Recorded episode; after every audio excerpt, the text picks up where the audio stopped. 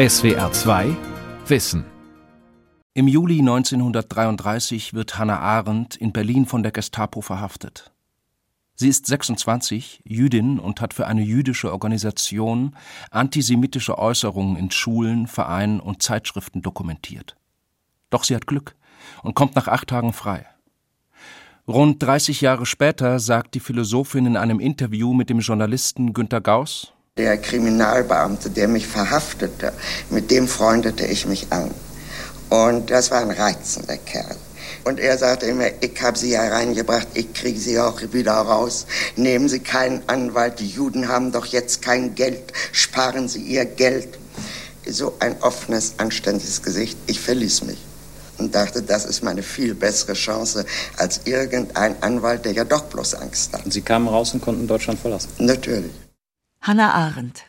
Widerstand, Revolution und Freiheit. Eine Sendung von Matthias Kussmann. Nach der Haft flieht Arendt nach Paris und dann in die USA. Dennoch sei dieses Jahr 1933, in dem Hitler an die Macht kam und sie als Jüdin ins Exil musste, nicht der große Bruch in ihrem Leben, meint sie.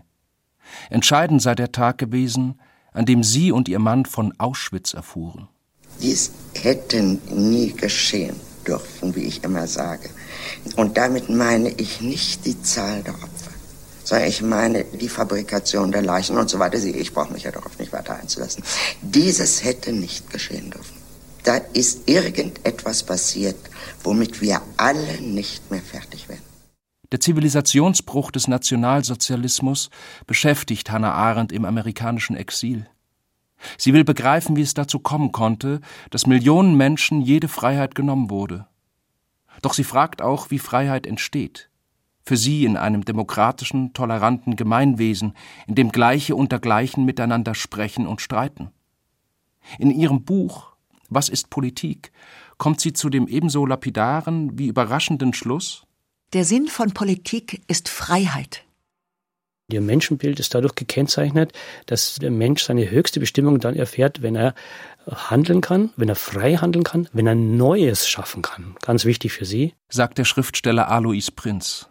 Er hat die Biografie Hannah Arendt oder Die Liebe zur Welt geschrieben. Und wenn er das Alte überwinden kann und Gesellschaften schaffen kann, in denen diese Freiheit des Ausdrucks, die Freiheit der Meinungsbildung erst möglich ist. Und diese Freiheit meint sie, wenn sie sagt, Politik und Freiheit sind eins oder Politik muss immer darauf zielen, diese Freiheit zu schaffen. Anfang 2018 erschien ein bislang unveröffentlichter Essay von Hannah Arendt aus ihrem Nachlass, der ein Bestseller wurde die Freiheit, frei zu sein. Arends Forderung nach universellen Grundrechten, nach Freiheit und Gleichheit für alle Menschen ist hochaktuell in einer Zeit, die geprägt ist von weltweiter Migration, gefährdeter Pressefreiheit und Aushöhlung von Demokratien. Nur diejenigen, die die Freiheit von Not kennen, wissen die Freiheit von Furcht in ihrer vollen Bedeutung zu schätzen. Und nur diejenigen, die von beidem frei sind, von Not wie von Furcht, sind in der Lage, eine Leidenschaft für die öffentliche Freiheit zu empfinden. Hannah Arendt wird am 14. Oktober 1906 in Linden bei Hannover geboren. Ihre Eltern stammen aus gut situierten jüdischen Familien im ostpreußischen Königsberg, wohin sie drei Jahre später mit ihrer Tochter zurückkehren. Sie besucht ein Mädchengymnasium, in dem es antisemitische Lehrer gibt. Die Mutter ist nicht religiös, pocht aber auf ihre jüdische Herkunft und lehrt die Tochter Wehrhaftigkeit. Wenn im Unterricht antisemitische Bemerkungen fallen, soll sie aufstehen, gehen und daheim alles erzählen, worauf die Mutter der Schule geharnischte Briefe schreibt. So sind diese Sachen für mich nie zum Problem geworden. Es gab Verhaltungsmaßregeln, in denen ich sozusagen meine Würde behielt und geschützt war. Absolut geschützt zu Hause. 1924 geht Hannah Arendt zum Philosophiestudium nach Marburg. Dort unterrichtet Martin Heidegger, damals ein Rebell unter den Philosophen. Er lehrt ein Denken um des Denkens willen. Mit der Masse will er nichts zu tun haben. Es gilt für sich allein dem Sein nachzuspüren. Das gefällt der Einzelgängerin Hannah Arendt, die sich noch nicht für Politik interessiert. Die Studentin und der verheiratete Professor verlieben sich. Sie treffen sich eine Zeit lang heimlich. Doch Heidegger möchte seine Karriere nicht gefährden. Offenbar wurde ihm die Sache einfach zu heiß.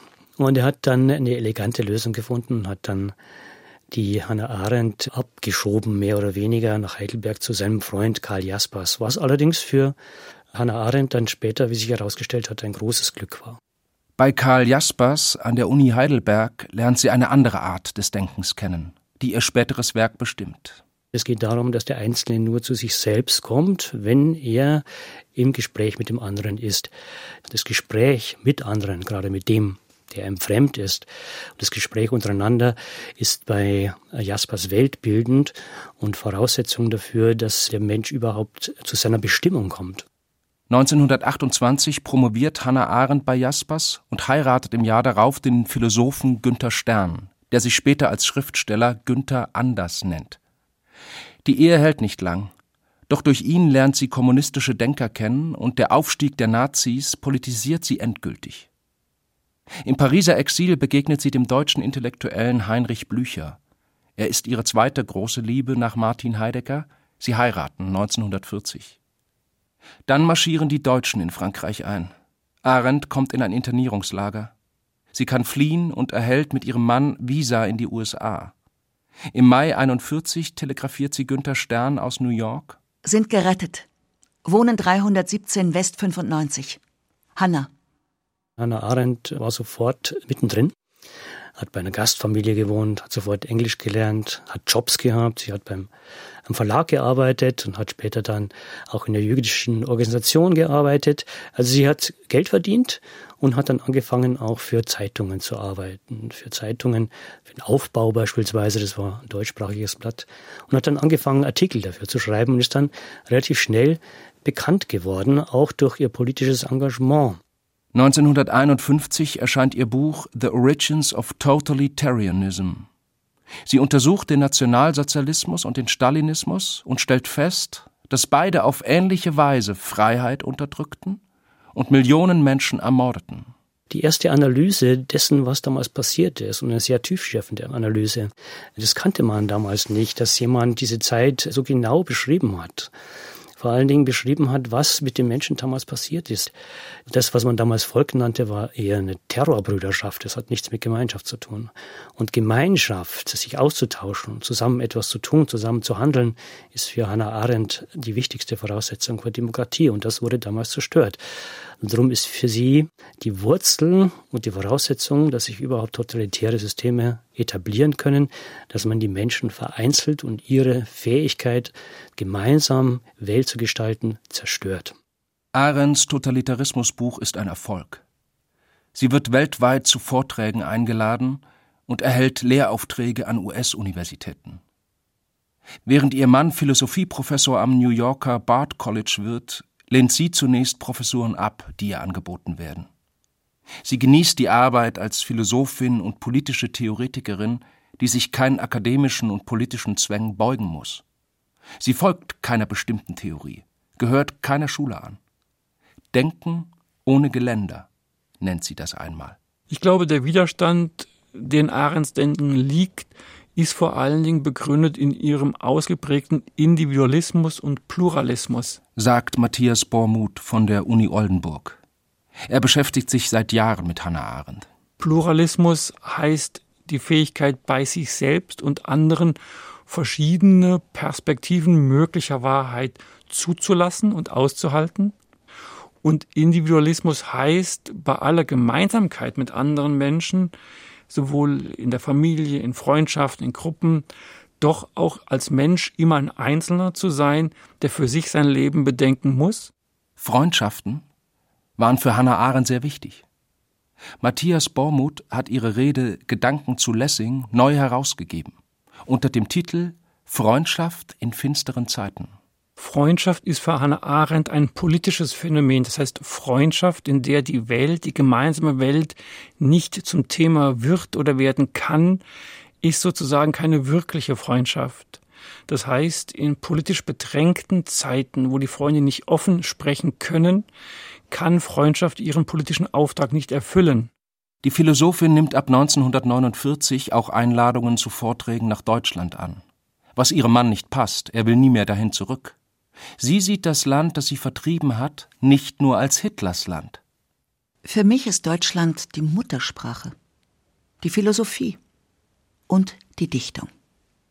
1961 berichtet Arendt für die Zeitschrift New Yorker aus Jerusalem vom Prozess gegen den Nazi-Kriegsverbrecher Adolf Eichmann. Auch hier beharrt sie auf ihrer eigenen Sicht. Sieht in Eichmann, der die Deportation von Millionen Menschen in Lager organisierte, keine Bestie, sondern die Banalität des Bösen. Und sie weist kritisch darauf hin, dass jüdische Räte teilweise sogar mit den Nazis kooperiert hätten. Diese Rolle der jüdischen Führer bei der Zerstörung ihres eigenen Volkes ist für Juden zweifellos das dunkelste Kapitel in der ganzen dunklen Geschichte. Ihre Aussagen werden weltweit kontrovers diskutiert. Sie erhält auch Zuspruch, doch überwiegend Kritik, vor allem von jüdischer Seite.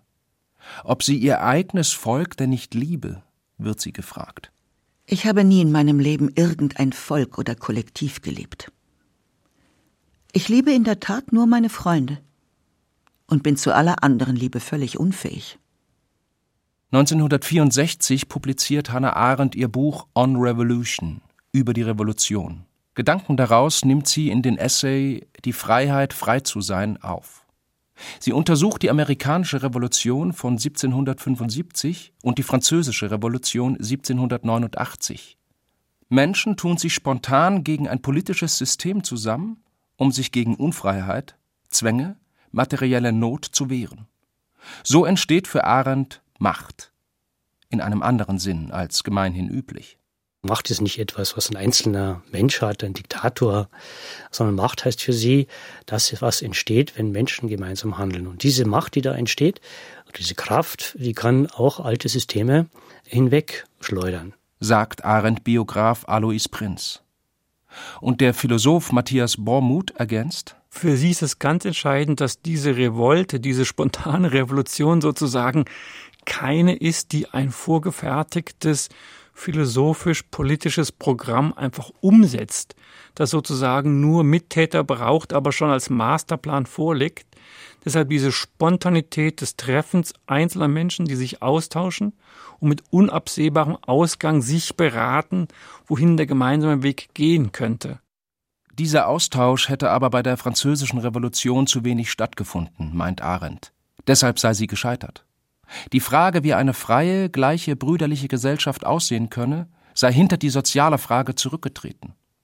Sie zitiert den Politiker Saint-Just Wenn man eine Republik gründen will, muss man zunächst das Volk aus seiner elenden Lage befreien. Dieser neue Freiheitsbegriff, der auf Befreiung von Armut beruhte, veränderte sowohl Richtung als auch Ziel der Revolution. Freiheit bedeutete nun zuallererst Kleidung, Nahrung und die Reproduktion der Gattung. Und jeder, der dagegen war, wurde hingerichtet. Es gab eine neue Schreckensherrschaft. Für Arendt erschöpft sich Revolution aber gerade nicht darin, eine Diktatur abzuschaffen und soziale Probleme zu lösen. Freiheit heißt nicht nur, sich von etwas zu befreien, sagt sie in einem Radiovortrag. Frei sein können Menschen nur in Bezug aufeinander, also im Bereich des Politischen und des Handelns. Nur dort erfahren sie, dass Freiheit mehr ist als nicht gezwungen werden. Sie erfahren positiv, was Freiheit ist oder sein kann. Man kann sich auch zu etwas befreien und so die Freiheit haben, frei zu sein dass man Institutionen schafft, die aus dieser Revolution entstehen, die das sichern, dass ein ähm, demokratisches Gespräch über die Welt möglich ist. Das heißt, jeder muss die Möglichkeit haben, an politischen Entscheidungsprozessen mitzureden. Jeder muss die Möglichkeit haben, seine Meinung auch dazu zu tun. Dieses öffentliche Gespräch ist für sie das Ein und Alles. Und Revolutionen, die geglückt sind, die führen dann zu Gesellschaften, in denen dieses freie Gespräch aller miteinander mit der größtmöglichen Pluralität erst möglich ist. Das Urbild einer solchen Demokratie findet Arendt in der antiken griechischen Polis, in der sich jeder Bürger an der Politik beteiligen und ein Amt bekleiden konnte. Als vergleichbares, neuzeitliches Beispiel nennt sie die amerikanische Revolution, die zur Unabhängigkeit der Vereinigten Staaten von Großbritannien führte. Menschen kamen in Gruppen zusammen und diskutierten, wie sie künftig leben wollten und welche Rechte jeder haben sollte. Dass regionale, lokale Zentren, kleine Räte sozusagen in den Kommunen existieren, in denen im Sinne einer politischen Freundschaft Themen, die alle angehen, ausgetauscht werden und in diesem Sinne Politik nicht von oben nach unten allein durchgeführt wird, sondern durchaus viele Elemente einer Basisdemokratie auch besitzt. Wenn dies nicht geschehe, scheiterten auch Revolutionen in unserer Zeit, meint der Philosoph Thomas Mayer, der Arends Essay Die Freiheit, frei zu sein herausgegeben hat. Etwa der sogenannte arabische Frühling um 2011, den Hannah Arendt sicher sehr begrüßt hätte. In Nordafrika und im Nahen Osten erhoben sich Menschen gegen Despoten und soziale Ungerechtigkeit und kämpften für Demokratie. Ein euphorischer Aufbruch in eine Freiheit, die nicht lange währte. In Syrien etwa kam es zu einem verheerenden Bürgerkrieg, der bis heute anhält. Thomas Mayer sieht den Grund vor allem darin, dass dort keine alternative Staatsidee mit im Schwange war. Und dieses bloße Nein so emphatisch und berechtigt und so weiter das immer sein mag, das sich nicht anleiten lässt oder nicht gestützt wird durch eine klare Vorstellung vom Danach, scheint eine der historischen Konstanten zu sein, wie solche revolutionären Bestrebungen ins Gegenteil umschlagen können. Auch die gewaltlose DDR-Revolte von 1989 hätte Arendt wohl gefallen. In ihrem Sinn geglückt sei sie aber nicht ganz, sagt Meyer wegen der Art, wie danach über die Zukunft des wiedervereinigten Landes entschieden wurde. Laut Grundgesetz hätte es zwei Möglichkeiten gegeben. Einerseits eben durch Zustimmung zu einem Einigungsvertrag durch das Parlament und zum anderen durch eine Volksbefragung. Ich bin jetzt einfach so frei und kann mir schwerlich vorstellen, dass Arendt den gewählten Weg präferiert hätte, sondern sogar mit großer Wahrscheinlichkeit für die Bürgerbeteiligung bei dieser zentralen Entscheidung über die Zukunft Deutschlands plädiert hätte. Allein schon, weil das ihrem Begriff von Öffentlichkeit und Freiheit entsprochen hätte, nämlich die Beteiligung aller Gleichberechtigter, dass der Bürger der Souverän ist. Neben der Freiheit, frei zu sein, fordert Hannah Arendt auch ein ganz grundsätzliches Recht, Rechte zu haben. Egal wohin ein Mensch kommt, unter welchen Umständen und in welcher Situation er ist, er darf sich nie in einem rechtsfreien Raum wiederfinden.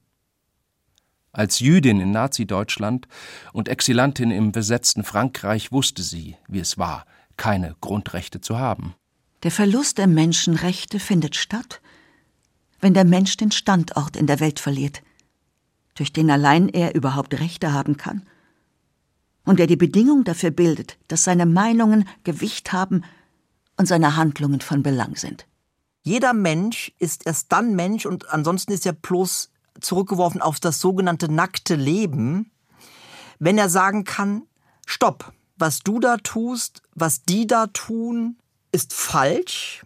Es gibt eine Institution, es gibt etwas, das mich schützt. Und wenn ich nicht geschützt werde, kann ich diesen Schutz einklagen. Das ist sozusagen die Mindestforderung Arends gewesen. Aber gibt es solche Institutionen gegenwärtig? Etwa für Flüchtlinge, die übers Mittelmeer nach Europa kommen? Wir haben sie eingeschränkt. Wir haben in diesem Land das Bundesverfassungsgericht, wir haben den Europäischen Gerichtshof, den Menschenrechtsgerichtshof. Wir haben aber auf globaler Ebene mehr eine, ja, nach geradezu bloß symbolische Rechtsprechung, der keine Sanktionen folgen können.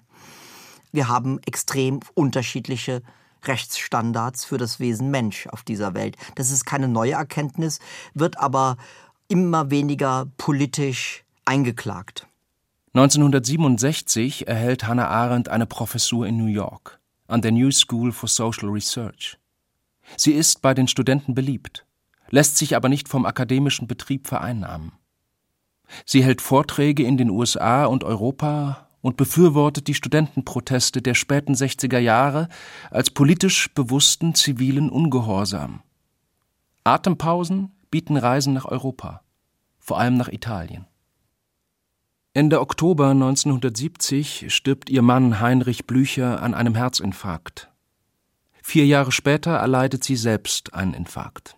Ja, die Hannah Arendt hat auch wirklich nichts dazu getan, ein äh, längeres Leben zu haben. Sie hat mal gesagt, sie lebt bestimmt nicht für ihre Gesundheit. Also sie war eine starke Raucherin, eine Kettenraucherin. Und die Behauptung, dass sie gut kochen kann, die stimmt ganz bestimmt nicht. Sie hat sich meistens von so, ja, heute würde man sagen, Fastfood ernährt.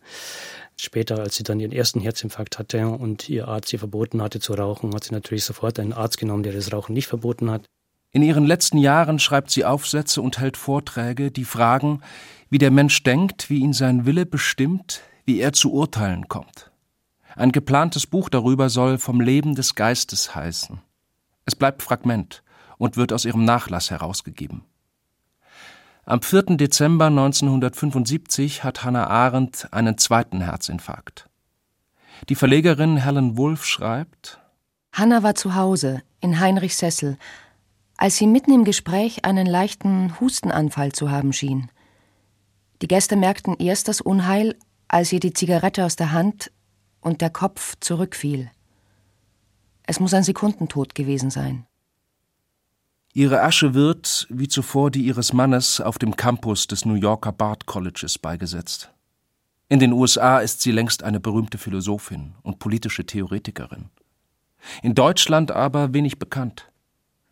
Den 68ern ist sie suspekt, weil sie darauf beharrt, weder rechts noch links zu sein. Und im Osten ist ihre Kritik am Stalinismus tabu. Erst nach 1989 erkennt man die Bedeutung ihres Denkens ohne Geländer. Es gibt wissenschaftliche Konferenzen über ihr Werk. An der Universität Oldenburg entsteht das Hannah-Arendt-Zentrum. Matthias Bormuth. Das Hannah-Arendt-Zentrum wurde vor gut zwei Jahrzehnten gegründet von Antonia Kronenberg und es beherbergt vor allen Dingen den Nachlass von Hannah Arendt, sofern er über die Library of Congress in den USA zugänglich ist. Die Originale liegen in Washington, aber Oldenburg hat eben einen privilegierten Zugang auch über das Internet zu bestimmten Quellen, die anders nicht einsehbar wären. In Oldenburg wird auch geforscht. Es ist im Moment eine Auswahlausgabe aus verschiedenen Aufsätzen Arends in Überlegung, auch in Verbindung mit der Deutschen Forschungsgemeinschaft, einer Buch- und Elektronikausgabe. Im Göttinger Waldstein Verlag entsteht eine kommentierte Werkausgabe, die ebenfalls auf Oldenburger Bestände zurückgreift. Bei Arends erstem philosophischen Lehrer Martin Heidegger läuft das Leben unausweichlich auf den Tod zu, der alles überschattet. Sie sieht es mit dem spätantiken Denker Augustin anders. Menschsein heißt zwar auch sterben müssen, aber vor allem anfangen können. Sofern er ja nicht immer existiert hat, sondern erst durch Geburt als etwas ganz und gar Neues in eine Welt, die vor ihm war und nach ihm sein wird, hineingekommen ist. Weil er ein Anfang ist, meint Augustin, kann der Mensch etwas Neues anfangen, also frei sein. Arendt spricht von der Natalität des Menschen, seiner Gebürtlichkeit. Jeder Mensch ist bis zu seinem Tod fähig, immer wieder etwas Neues zu schaffen.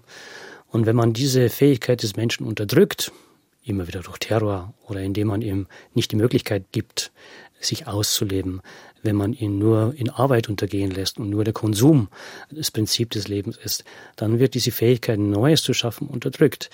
Das ist ein Punkt, der für Hannah Arendt ganz wichtig ist, sowohl im privaten Leben als auch in der Gesellschaft, im Zusammenleben und Zusammenwirken und Zusammenreden und Handeln mit anderen Menschen. Wir sind immer wieder Anfänger. Zur Welt kommen heißt anfangen können, heißt frei sein. Das ist ein schöner Gedanke. Nur werden viele, die in größter Armut oder menschenverachtende Regimes geboren werden, daran zweifeln. Dieser Freiheitsbegriff selbst ist nicht realistisch, räumt Thomas Mayer ein. Aber wie er als Messlatte, wie er als Analyseinstrument in konkreten Situationen von ihr eingesetzt wird, nämlich immer mit der Emphase, dass hier nicht genug Freiheit herrsche, ist er sehr konstruktiv. Anders als andere Freiheitsbegriffe, die von einem unglaublichen abstrakten Niveau sich über die Welt beugen und feststellen, dass wir, mit Rousseau gesprochen, ja alle in Ketten liegen. Arendt geht davon aus, dass Freiheit grundsätzlich möglich sei, wenn man sich darum bemühe. zum Beispiel auch mit einer Revolution. Ihr Denken ist im Kern hochoptimistisch. Sie glaubt an den Menschen, der selbst denkt, ohne Ideologien und Scheuklappen, an Gemeinschaft und Gespräch. Ihre Theorie des Menschen ist eine Theorie des Gelingenkönnens. Es kann gelingen, aber dafür müssen wir etwas tun. Doch aktuelle politische Diskussionen werden oft intolerant geführt. Mitunter verroht die Sprache. Und wo sich Menschen zu öffentlichem Protest zusammentun, geht es oft weniger um eigene Freiheit als um Ressentiments gegen Religion oder Hautfarben. Grundrechte werden nicht gefordert, sondern anderen abgesprochen. Und in den USA, wie auch in Teilen von Europa, gibt es einen neuen Nationalismus, vor dem Arendt schon in den 50er Jahren warnte. Und dann auch besonders wichtig, glaube ich, heute die Warnung davor, dass sich äh, die politische Elite mit dem Mob kurz schließt und dann wieder Dinge aktuell werden und gesellschaftsfähig werden, die man eigentlich nur einem Bodensatz zutrauen würde. Ihre vordringliche Aktualität sehe ich tatsächlich in dem Anspruch, individuell nachzudenken und die Pluralität der Menschen auf eine anspruchsvolle Weise wahrzunehmen. Das heißt zu wissen, es fällt uns nicht leicht, uns selbst und anderen ihre Verschiedenheit auszuhalten, aber gerade aus dem Grund ist es nötig, eine Kultur des Zuhörens zu entwickeln, andere stehen lassen zu können, um auch gemeinsame Kompromisse zu finden, aber nicht sozusagen auf der Grundlage von einer fertigen Meinung, von der aus alles entwickelt werden müsste. Auch hier gilt es, ständig neu anzufangen, meint Hannah Arendt, was immer wieder ein Wagnis sei. Wir fangen etwas an. Wir schlagen unseren Faden in ein Netz der Beziehungen. Was daraus wird, wissen wir nie.